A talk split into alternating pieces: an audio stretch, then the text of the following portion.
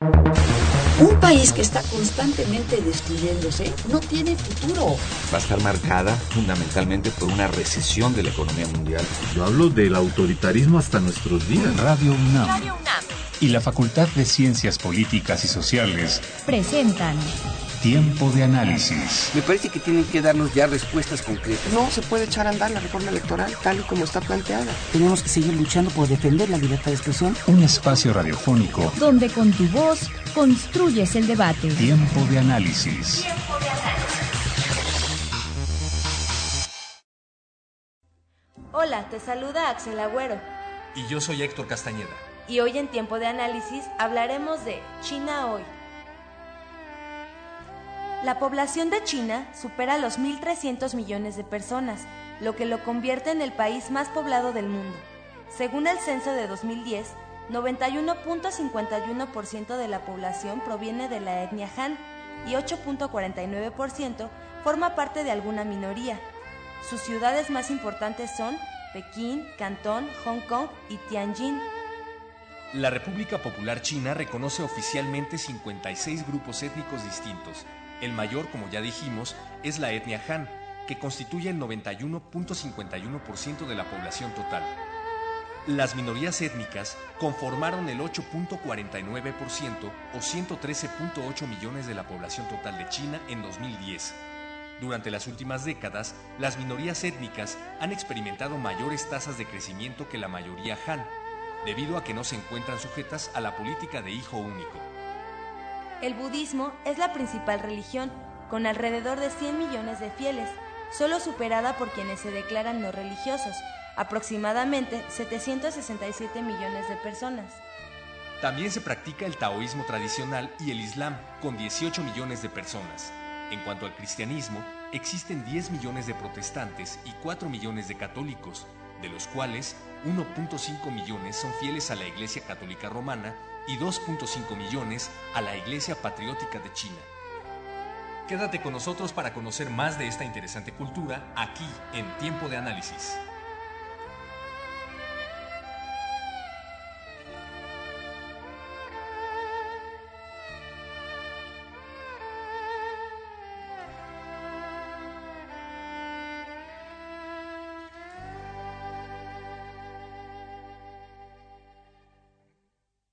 待会好了吗？OK。It's OK，第五次。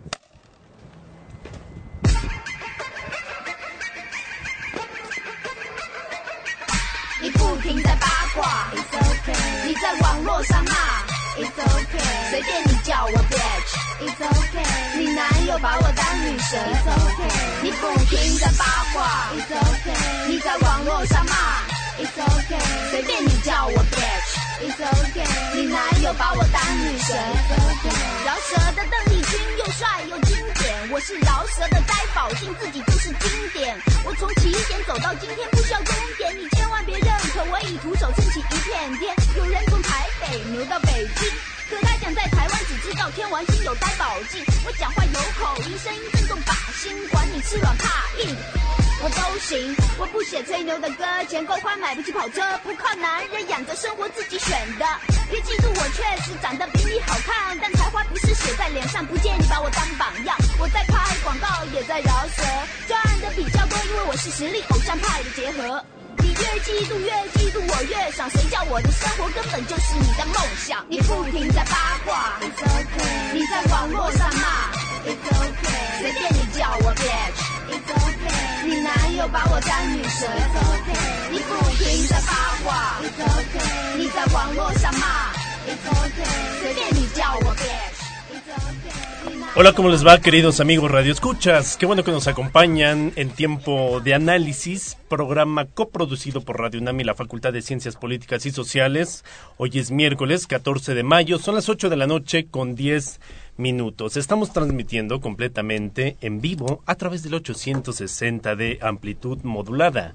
A quienes ya nos escuchan vía internet, gracias por estarlo haciendo y si no es así, pueden sintonizarnos a través del www.radiounam.unam.mx. Estamos listos para recibir todas sus aportaciones y comentarios a los teléfonos 55 36 89 89. Repito, 55 36 89 89, la sin costo 01 800 505 26 88. Saludos a todos los que están en las redes sociales a través del Twitter en arroba tiempo análisis y en el Facebook en la Facultad de Ciencias Políticas y Sociales UNAM. Esta noche en tiempo de análisis hablaremos sobre China hoy, ese es el tema. Y en la mesa nos acompañan Sergio Martínez.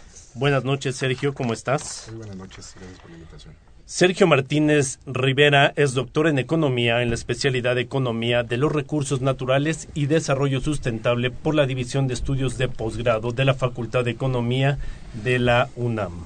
Profesor investigador del Centro de Estudios China-México, CECHIMEX, de la misma institución, y editor de la revista Cuadernos de Trabajo del CECHIMEX, ganador del segundo lugar del Premio Anual de Investigación Económica, entre otras. También nos acompaña en el estudio Ignacio Martínez. ¿Cómo estás, Ignacio? Buenas noches, bienvenido. Muchas gracias por la invitación. Muchas...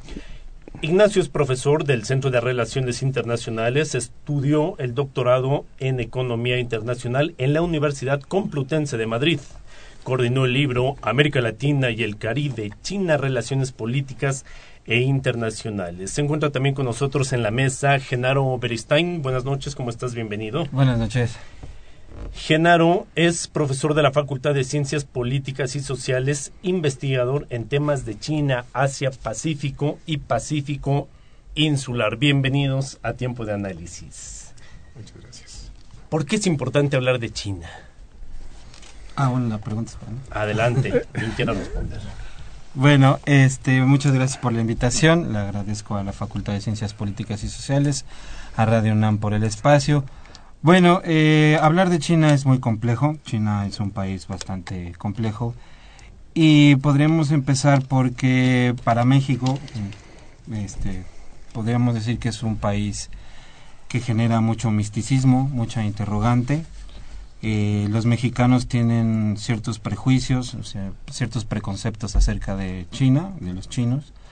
Y para empezar, solo doy un dato, ¿no? Si, si un mexicano se encuentra con algo que es sumamente complejo, pues dice que está en chino, ¿no? O sea, todo está en chino, En todo lo complejo está en chino.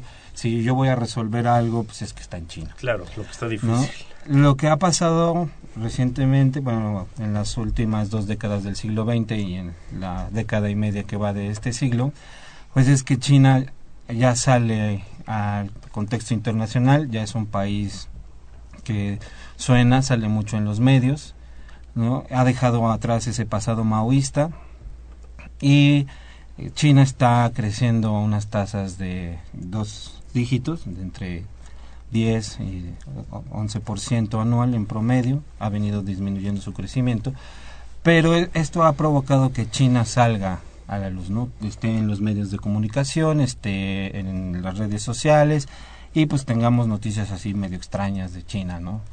Eh, ¿Por qué es importante, eh, para finalizar esta aportación, por qué es importante China? Porque parece ser que nunca nos avisó y llegó antes de que nos diéramos cuenta, ¿no? De repente la Virgen de Guadalupe ya está hecha en China, ¿no? Y cuando nos dimos cuenta, este, pues, ¿qué fue lo que pasó, no? ¿En qué momento China pasó de ser un país que estaba aislado por la comunidad internacional, ya que eligió el camino del socialismo, y de repente nos encontramos con que todo está hecho en China, ¿no? Ya China ya es el país manufacturero del mundo, es el motor de las manufacturas a nivel internacional y entonces pues sí, de repente nos, nos encontramos con que pues China está a la vanguardia en muchos temas y de repente pues los chinos ya están casi Siendo llegando a la luna, ¿no? Claro. Exactamente.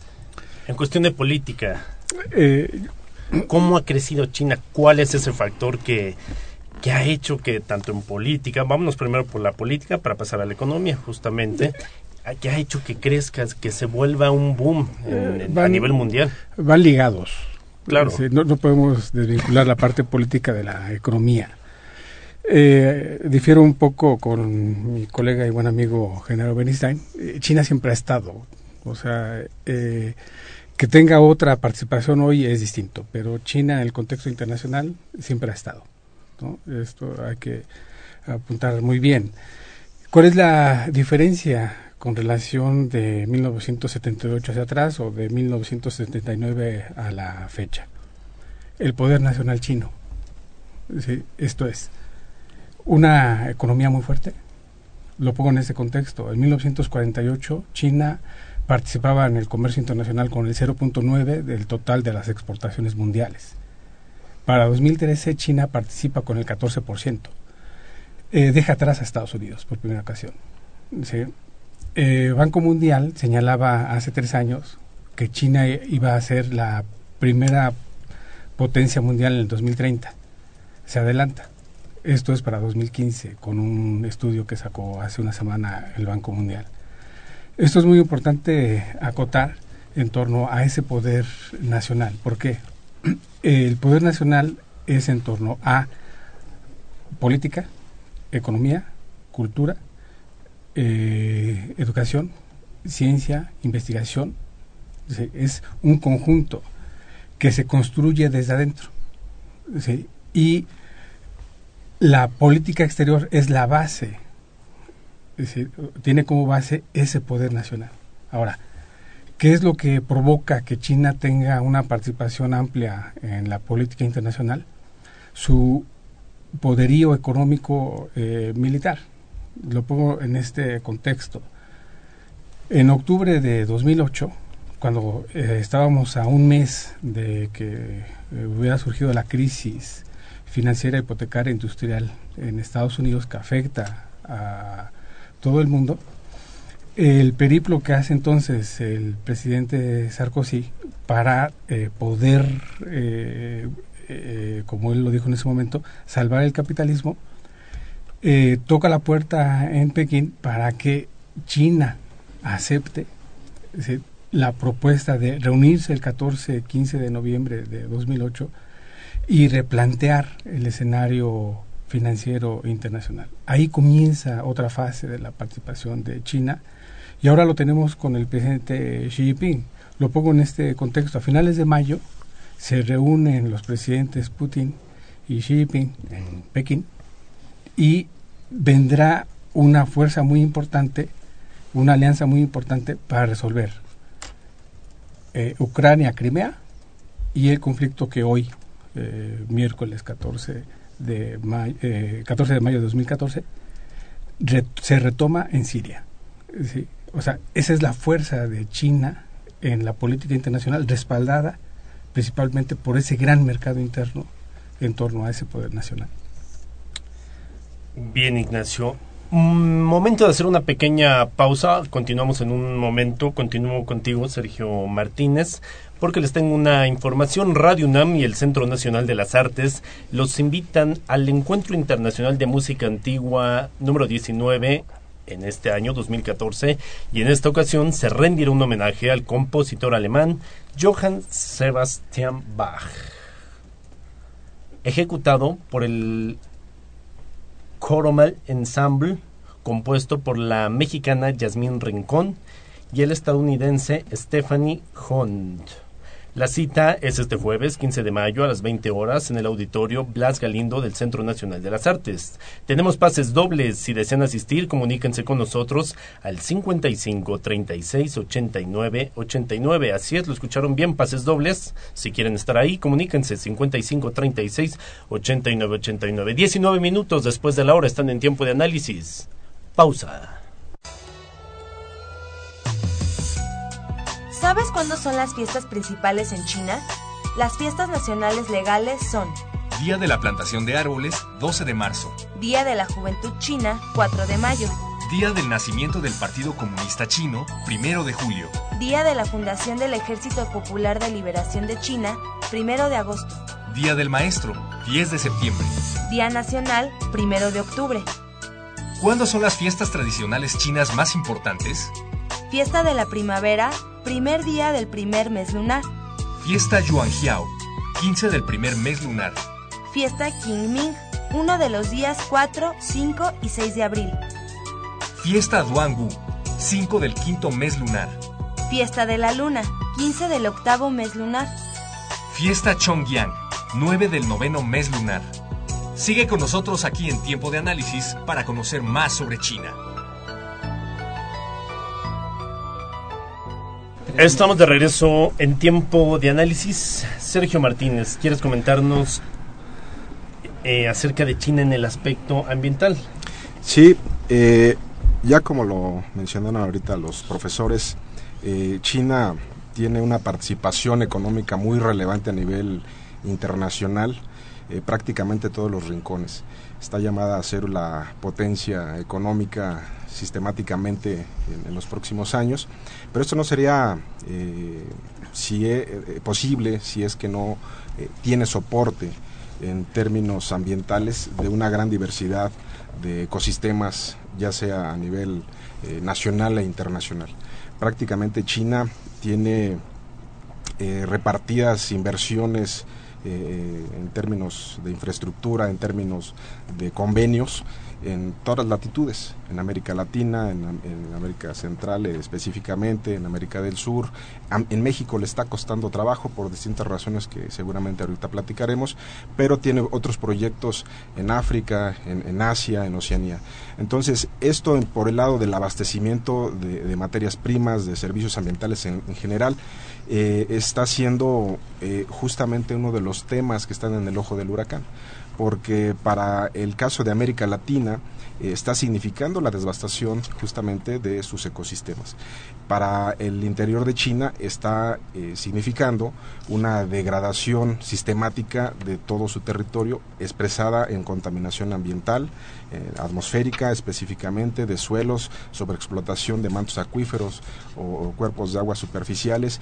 Eh, de entre las 10 ciudades más contaminadas a nivel mundial, China eh, ocupa los primeros lugares. Hace Claro. unos unas semanas se hacen distintos anuncios de que la población en China, literalmente en ciudades como Pekín o, algunas otras, tienen que estar saliendo la población con tanques de oxígeno.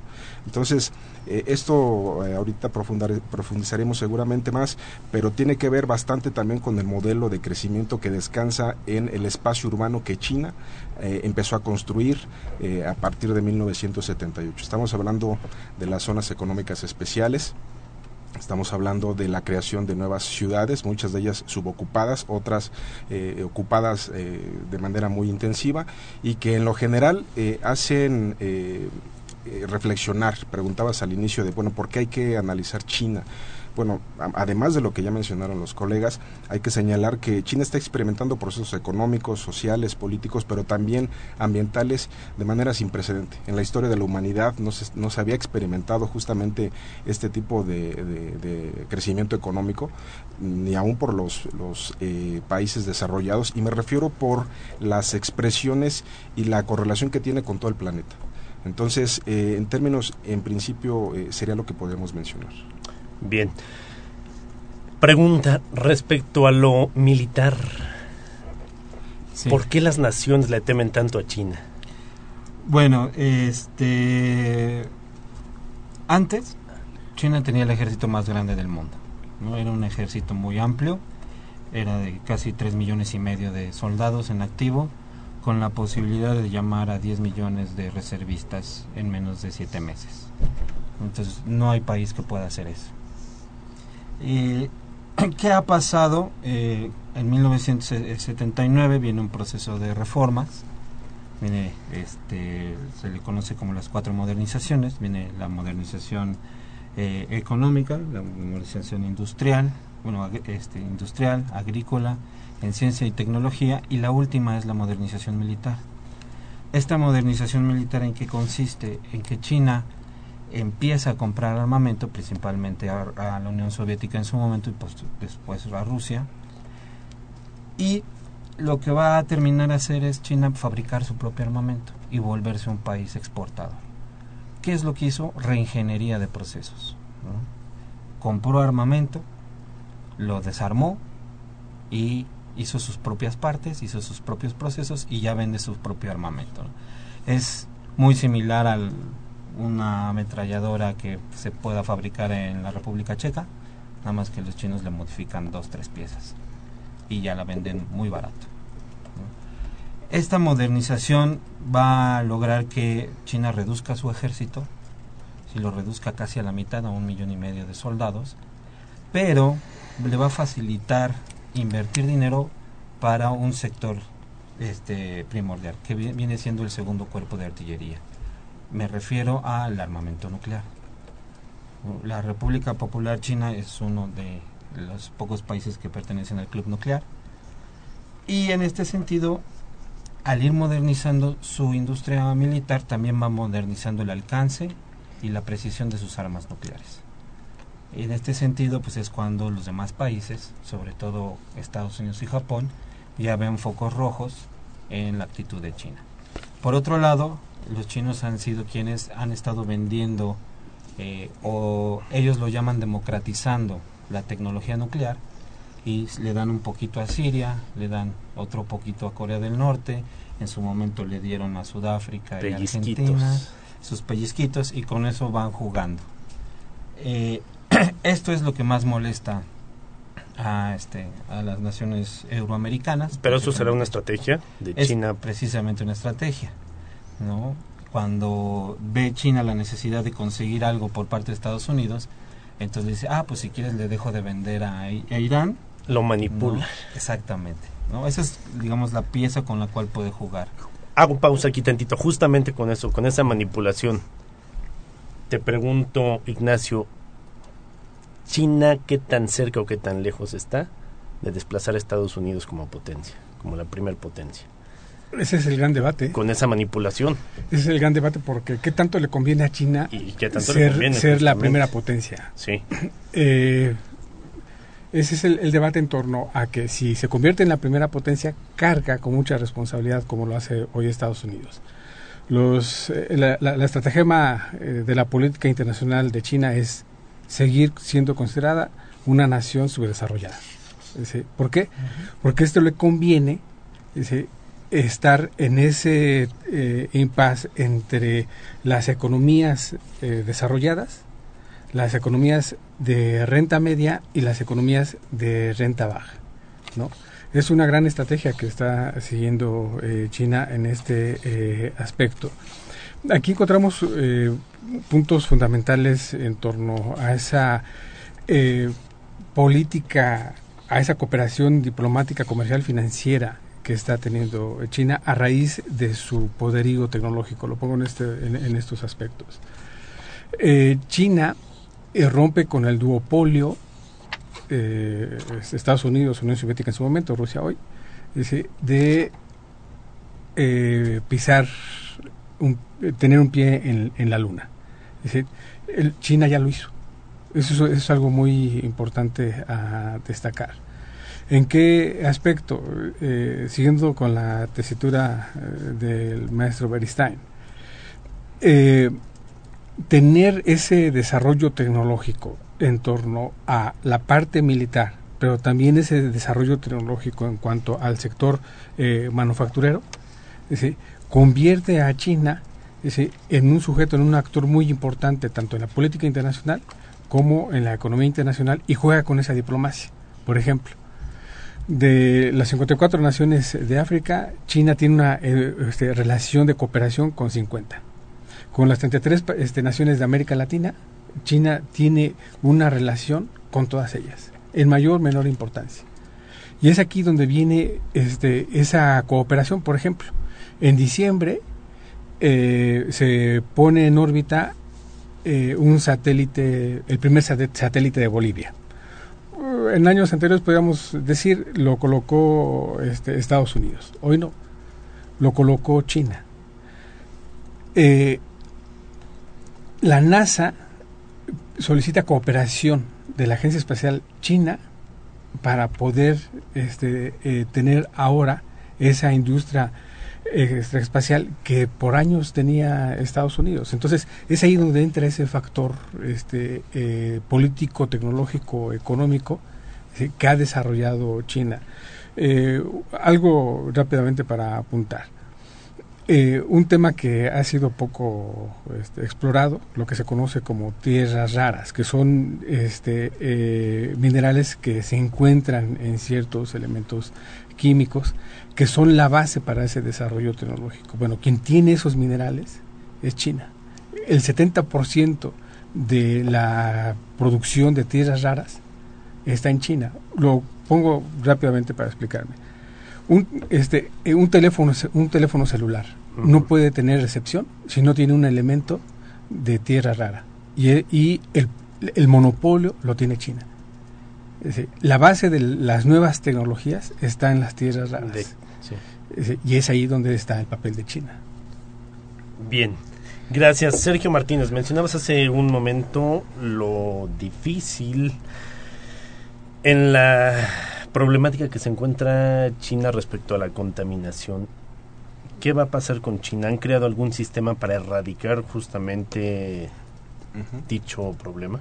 Sí, eh, actualmente China, eh, y específicamente el, Estado chino, ha reconocido que el crecimiento económico que están logrando en las últimas tres décadas eh, ha significado, se ha traducido justamente en un alto costo ambiental y social, porque finalmente eh, cuando estamos hablando de la devastación de, de, ecosistemas, estamos hablando también de la salud pública, estamos hablando de la, del desplazamiento de, población en muchas regiones, como en, donde se construye la presa de las Tres Gargantas, que es una obra eh, monumental y que implicó eh, desplazar pueblos, inundar eh, distintas regiones para construirla. Y entonces el asunto es de que hay que car caracterizar toda este, esta problemática por regiones para comprender qué es lo que está implementando el gobierno chino. En particular, el talón de Aquiles, mencionamos ahorita, está haciendo eh, la contaminación atmosférica, la parte del agua, la contaminación de suelos. Hay lugares como Linfeng, donde eh, se habla de que su población, eh, en, términos de, de salud, tienen un alto contenido de plomo en la sangre. Justamente porque es una región industrial muy, muy importante. Y entonces el, gobierno chino viene siguiendo estrategias eh, internacionales, las está adecuado, adecuando sistemáticamente y es el modelo de las llamadas ciudades sustentables, eh, está el modelo de ecociudades, eh, casi todas eh, pues están yendo por la misma tesitura, que es atender sistemáticamente cada uno de los puntos en los que hay que actuar de manera inmediata. Este modelo de ciudades sustentables, China todavía no lo tiene perfeccionado, pero está poniendo énfasis en tres eje, ejes del desarrollo sustentable, que es la parte económica, la parte social y la parte ambiental. Y entonces, en ese sentido, cuando hablamos de la parte económica, significa que está sistemáticamente tratando de eh, transitar a modelos de, de energéticos, a modelos de producción más amigables con el ambiente. Sin embargo, eso no va a ser tan fácil, dada la, el nivel que, que, está teniendo, y el modernizar ese, esa, ese aparato productivo tampoco va a ser tan fácil. De ahí que eh, qué tanto va a querer sacrificar China en términos de alcanzar un nivel de sustentabilidad para no perder esa competitividad. Específicamente, ahorita mencionaba, mencionaba Nacho el tema de de las tierras raras, pero también de, del nivel del ingreso y de las rentas. Por ejemplo, China, en esos términos, eh, está, tiene un dispendio de no haber suscrito el protocolo de Kioto porque no es un país desarrollado. O sea, no es un país que en ese sentido esté obligado a sus, haber suscrito el, el, protocolo de Kioto y entonces en ese sentido le permitió seguir manteniendo su patrón energético actual, que es a base de carbón. Eh, gran parte de la economía china se, va, se mueve a través del carbón y lo que está haciendo ahorita justamente es eh, estar modernizando esto hacia las energías alternativas.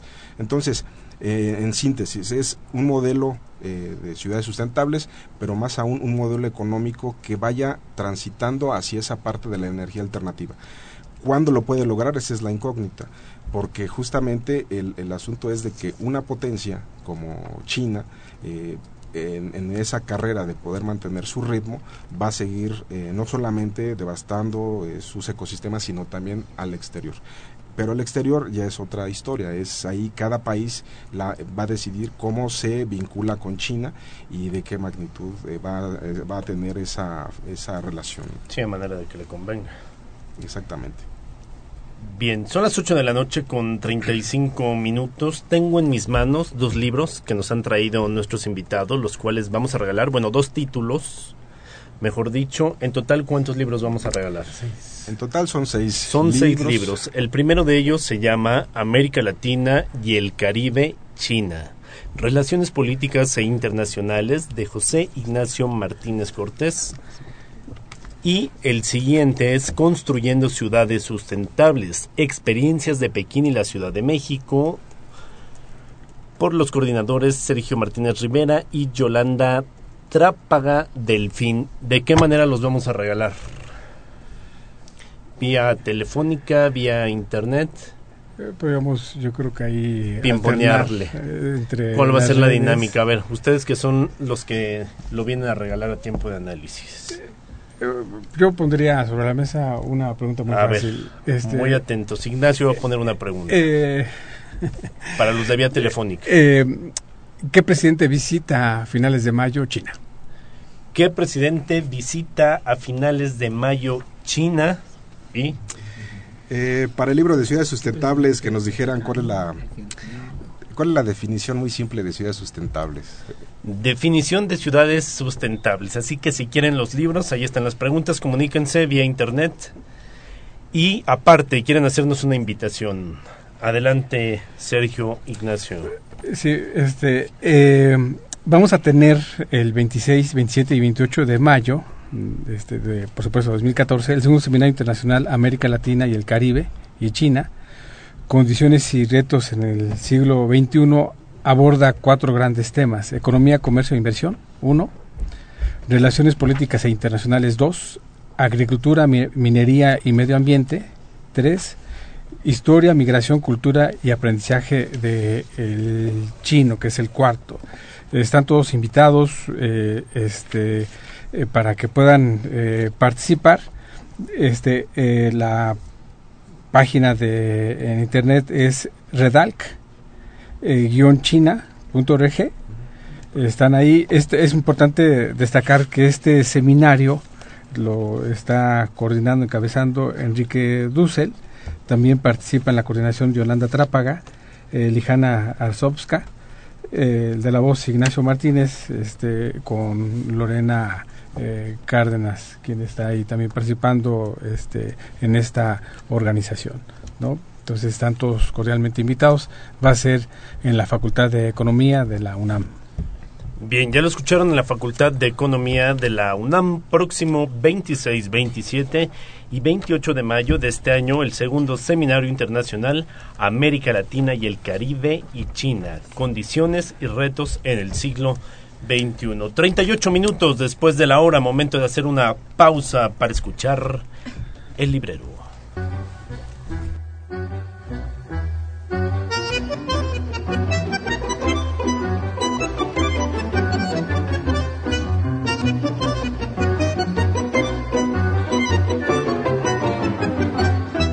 En el librero.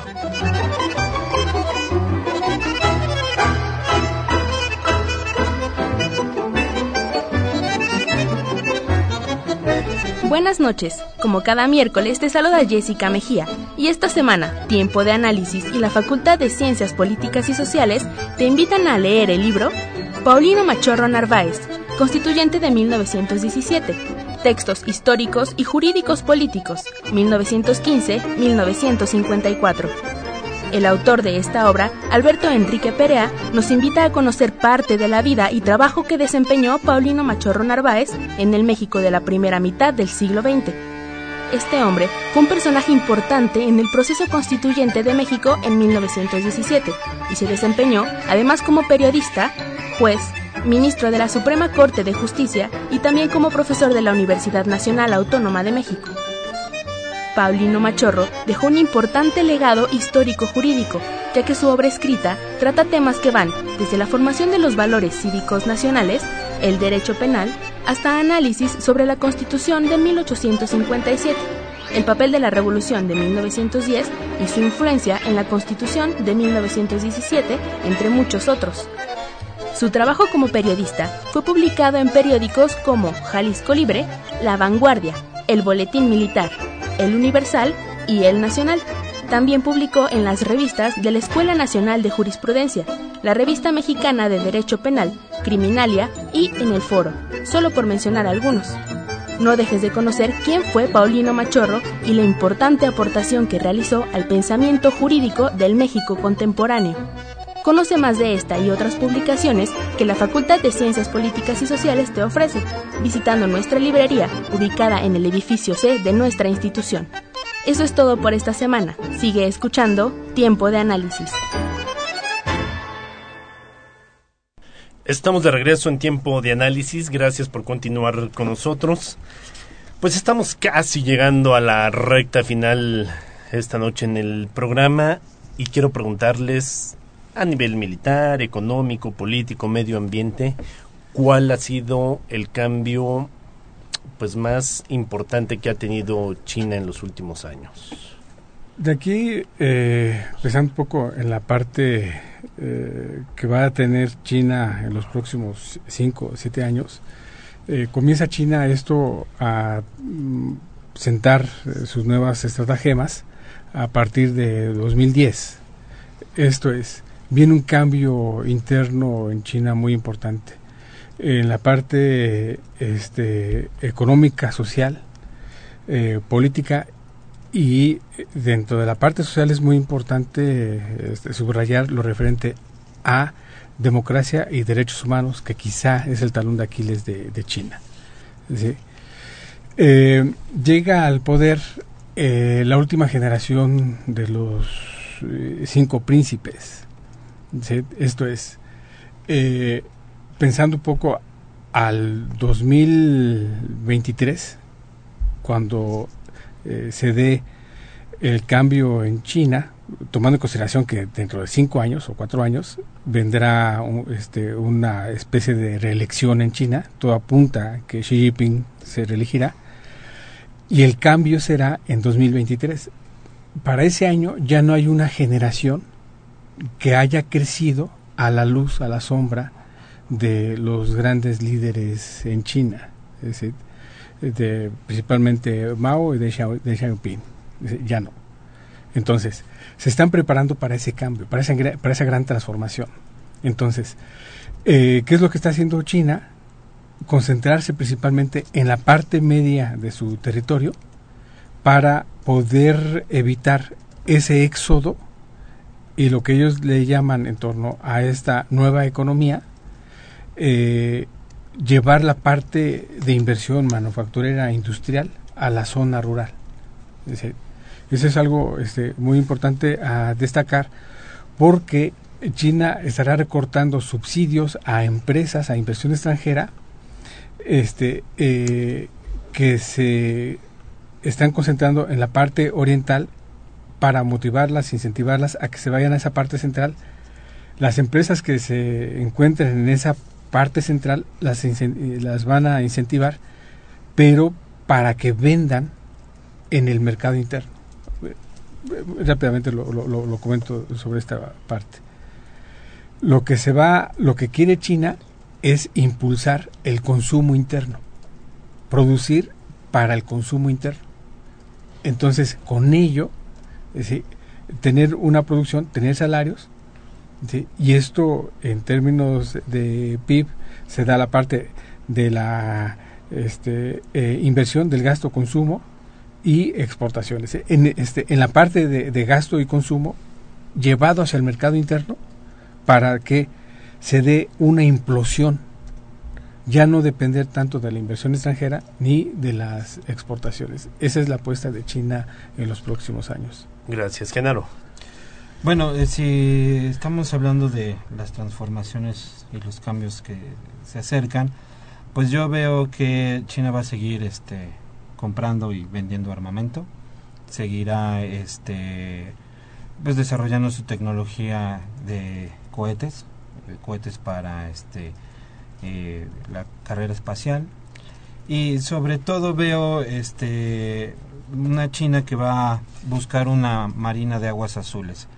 Esto es que sus fuerzas navales ya puedan ir más allá de 60 millas náuticas de sus zonas costeras, que puedan tener maniobras sus portaaviones y sus acorazados en la mitad del Océano Pacífico o en el Océano Atlántico y con esto pues quitarle este, la supremacía a Estados, Estados Unidos, Unidos. y a la Gran Bretaña en este rubro. ¿no? Eh, yo veo a China perseguir este objetivo para defender los buques tanqueros que llevarán el petróleo de, de cualquier parte del mundo, ya sea de Venezuela, ya sea de este, África, ¿no? y garanticen el suministro de, de combustible que siga financiando el desarrollo este, económico. Justamente con esto del armamento, el día que esto suceda, ¿cómo crees que reaccione Estados Unidos? No, pues antes de que suceda yo creo que pegará el grito en el cielo. Y estará exigiéndole a China que transparente su política militar, ¿no? Que transparente su doctrina, que transparente sus pretensiones, para qué necesita una este, marina de aguas azules. Y pues los chinos tendrán la fuerza suficiente para decirle, no me estés molestando, ¿no? Este, yo creo que podrá Estados Unidos este, tener mucho... Eh, disgusto o estar en contra de la política este, de crecimiento militar que tenga China, pero hemos visto cómo Estados Unidos ha ido retrocediendo, no se le ha podido imponer a Putin o Putin no se ha dejado y pues este mientras más Estados Unidos y la Unión Europea empujen a Putin, Putin va a ir a buscar a China. Y entonces sabe Estados Unidos que eh, China, detrás de China puede estar Rusia. Claro. Entonces, pues ahí llegaremos a un punto en que se, lo tendrán que aceptar. No va a haber de otra. Sergio. Sí, muy bien. Eh, la, lo que está experimentando China desde hace décadas y lo que se espera en el futuro, teniendo como referencia el 2030, donde se habla que eh, se estará posicionando en distintos ejes como eh, una economía hegemónica, como una potencia militar ya más consolidada en términos políticos. Eh, eh, no, no puede dejar de analizarse sin el aspecto ambiental, pero también el social. Ya se hablaba ahorita de los derechos humanos eh, y, el tema es, bueno, en esta transformación, qué elementos podemos estar poniendo sobre la mesa.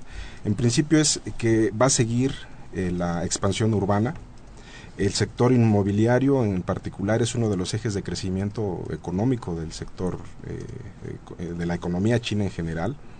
Eh, en ese sentido se está generando fenómenos eh, muy complejos como eh, especulación inmobiliaria, subocupación del espacio urbano y eso eh, también está trayendo como consecuencia que se está llevando hacia a la población china a estar teniendo una dinámica estrictamente urbana, es decir, está sacando a gente del, del, ámbito rural para llevarlo al ámbito urbano y eso va a tener implicaciones ambientales eh, complejas, va a tener implicaciones ambientales que ahí es donde eh, justamente se va a hacer la pregunta, eh, se hace la pregunta de los 64 mil pesos, diría don Pedro Ferriz, donde les va a alcanzar realmente el tiempo a China para resolverlo, porque ahorita, en, efecto, si ya estamos hablando de que ya la población en China ya es predominantemente urbana, el punto es cuando ya lleguemos hacia el 2030, donde ya se hable de cerca de mil millones de personas en las ciudades, con lo que ello implica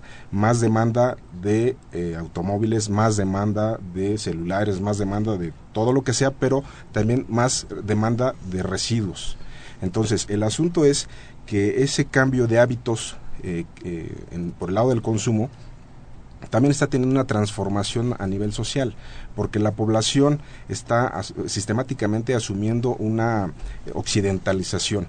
Y entonces eh, se encuentra uno más cada día a personas eh, chinas que aumentan su ingreso, que bajan al extranjero, que tienen más contacto con el exterior, que saben qué pasa con los medios de comunicación, las redes, etcétera, y que están criticando también al gobierno.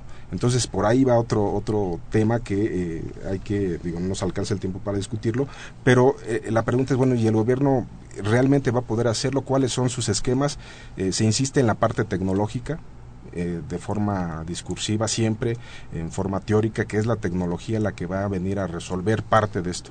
Sin embargo, sosteniendo modelos de consumo occidentales, pues difícilmente se va a poder hacer, porque en, reali- en realidad esa demanda de servicios ambientales, de recursos naturales, nunca se va a detener. Y es bien clara también la política del gobierno chino de que está protegiendo ya sus eh, zonas naturales y está sistemáticamente en ese sentido eh, tratando de convencer al resto del mundo que le sirva de abastecedor.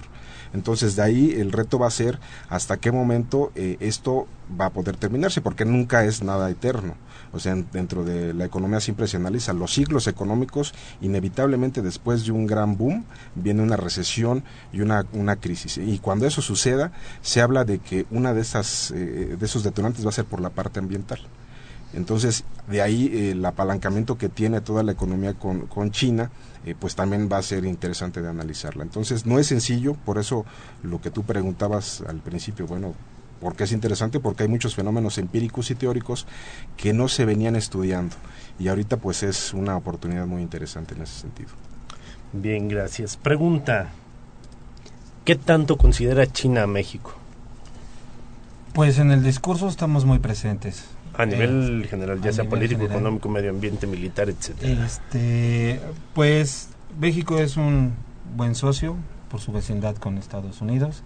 Es un buen socio porque México es, este, pues podríamos llamarlo, aunque suene muy repetitivo y choteado como la punta de lanza de América Latina, hasta ciertos eh, ciertos factores, pero la cuestión es que el superávit es lo que más importa, ¿no? y entonces todo lo que llega, todos los contenedores que llegan de China a México se regresan prácticamente vacíos. ¿no? Los mexicanos no ofrecen muchas cosas a los chinos, pero los chinos sí le ofrecen muchísimas cosas a los mexicanos. Y eso es lo que más les, les interesa y le, le- le beneficia a los chinos, ¿no? el superávit comercial que tenemos con ellos. Bueno, y que ellos tienen con nosotros. ¿no? ¿A futuro México podrá ser un buen aliado para China? Eh, aquí hay que ver la reforma energética. China, eh, em, China ha modernizado los puertos mexicanos. Hay una empresa, Hutchison Port, que se habla mucho de la moderniza- de modernización de los puertos, pero es de capital chino esa inversión. La reforma energética eh, mira más la inversión extranjera hacia la reforma energética, mira hacia China. Este, eh, se está preparando otro periplo eh, del presidente Peña Nieto este, para ir a China y convencerlos en torno a esta eh, inversión de China hacia México hacia la este, en, el sector ener- energético. Esa es la apuesta. Y empezar a este, tener ese, esa- Balance. ese, ese balance entre la inversión estadounidense, europea y China. Por ahí va una nueva estrategia entre México y China. Sergio. Sí, eh, creo que la relación que ha tenido México con China en términos históricos ha ido pasando por distintas etapas. Eh, sabemos que históricamente los chinos tuvieron presencia en México desde que llegaron los españoles y así a lo largo de la historia fue teniendo distintos episodios por un movimiento antichino y la relación fue yendo de, de más a menos y en la época moderna ya desde los 70 tuvo un auge y ahorita está una, hay una expectativa muy grande. Eh, hubo un retroceso, se habla con la administración de Vicente Fox y con eh, Calderón y que Enrique Peña Nieto viene a relanzarla. Pero la pregunta aquí es qué relación queremos nosotros. Si queremos una relación donde nada más vamos a estar vendiendo materias primas, petróleo, está- vamos a querer estar vendiendo rambután, vamos a querer estar vendiendo eh, alguna otra materia prima, o se les va a permitir, ahorita con toda la, la discusión que hay con Dragon Mart en Cancún y que ayer la Profepa volvió a poner el dedo en el renglón, dice esto es ilegal, o sea, ¿qué queremos? La pregunta es primero nosotros qué queremos, qué modelo de Claro. desarrollo queremos. Y de ahí parte, parte lo demás.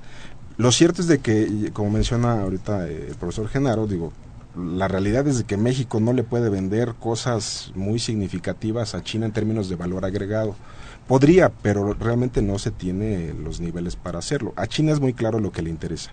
Le interesan materias primas, le interesan energéticos, para complementar eso y eh, la parte de infraestructura que ya mencionó Nacho también, pues poder entrar y penetrar. Entonces, en ese sentido, eh, la relación se ve eh, dado el tipo de gobierno que se tiene en la actualidad, que va a querer seguir orientando eso no se está poniendo el énfasis en vamos a obligar o vamos a negociar que haya proyectos de transformación, que haya proyectos conjuntos. Eh, algo que se pretendía en un momento con Calderón y que fue fallido fue pues esta parte de eh, automotriz con FAO y que se boicoteó y hay mucha discusión de que no funcionó y que hubiera sido una buena oportunidad. Pero bueno, entonces en ese sentido, eh, la relación que se vislumbra es, desde mi perspectiva, sería esa, seguir siendo abastecedor de materias primas y demás, pero eso es lo que no nos conviene. Necesitamos fortalecer nuestro mercado interno, necesita, no podemos competir con China, es, en definitiva en muchos renglones. O sea, entonces, en ese sentido hay que ser críticos sobre qué es lo que necesita el país. Bien, gracias, Genaro. Una pequeñísima conclusión. Pues eh, yo invitaría al auditorio a que estudie chino, que no se dejen llevar por la por, el radio pasillo o la forma en la que piensa la gente es eh, eh, al aprender el idioma te acerca y te abre nuevas posibilidades no y si eh, el este de Asia no nada más China sino todo el este de Asia es la parte más dinámica a nivel internacional actualmente pues aprender chino es una buena herramienta para profesionalizarse y buscar trabajo. Bien gracias Ignacio.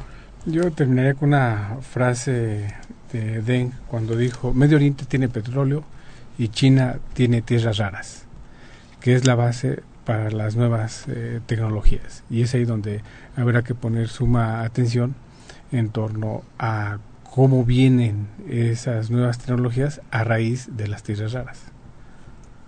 Bien, Sergio, adelante. Sí, dos cosas rapidísimas. La primera, hay que seguir en efecto estudiando a China, hay mucho que aprenderle. Ya eh, el eurocentrismo pasó a un lado, aunque sigue teniendo mucha presencia, pero hay que analizarlo desde muchas perspectivas.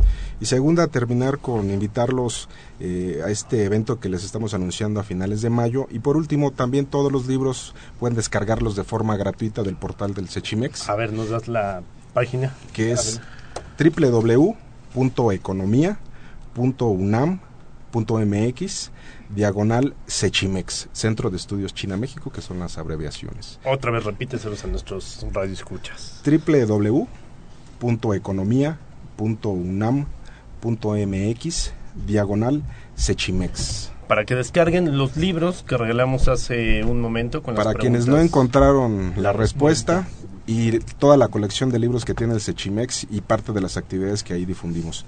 Y esperarlos en el evento de mayo que va a tener más de 100 especialistas los días 26, 27 y 28. Algo muy interesante, la entrada es libre y podrán acercarse quienes todavía no conocen a China y quienes ya lo conocen escuchar otros puntos de vista. Muy bien, les voy a pedir a Ignacio y a Sergio antes de despedirnos si pueden dar su correo electrónico para que respondan las preguntas nuestros amigos del auditorio y bueno, pues poderle regalar los libros. Eh, Ignacio. Mi correo es jimc jimc arroba unam.mx. Sí, el del Sechimex. Sergio Martínez. Que, es justamente así, es sechimex arroba unam.mx. Sechimex arroba unam.mx.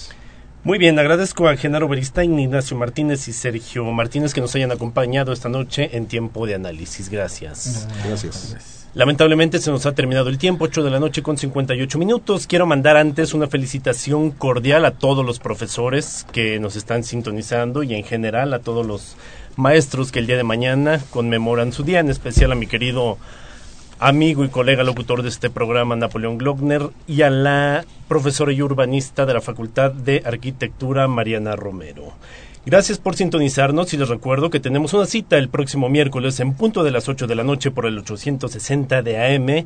Previo al programa pueden estar en sintonía a través de www.radiounam.unam.mx con el tema de organizaciones de la sociedad civil en el mundo contemporáneo el próximo miércoles. Contaremos con la presencia de Marco Antonio Lopategui y Napoleón Glockner en la conducción. Este programa es producido por la Coordinación de Extensión Universitaria de la Facultad de Ciencias Políticas y Sociales, a cargo de Roberto Ceguera. Coordinación de producción Claudia Loredo. En la preproducción Guillermo Pineda. Montaje y musicalización de cápsulas Héctor Castañeda. Estuvo en la cabina de operación amablemente Humberto Sánchez Castrejón. Formatos Gustavo López. En redes sociales atentos como siempre aquí a mi izquierda Tania Morales y Carlos Correa. Pasen una excelente noche, gracias. Se despide de ustedes Alonso García. Hasta la próxima. Esto fue Tiempo de Análisis. Tiempo de análisis. Una coproducción de Radio UNAM Y la Coordinación de Extensión Universitaria de la Facultad de Ciencias Políticas y Sociales.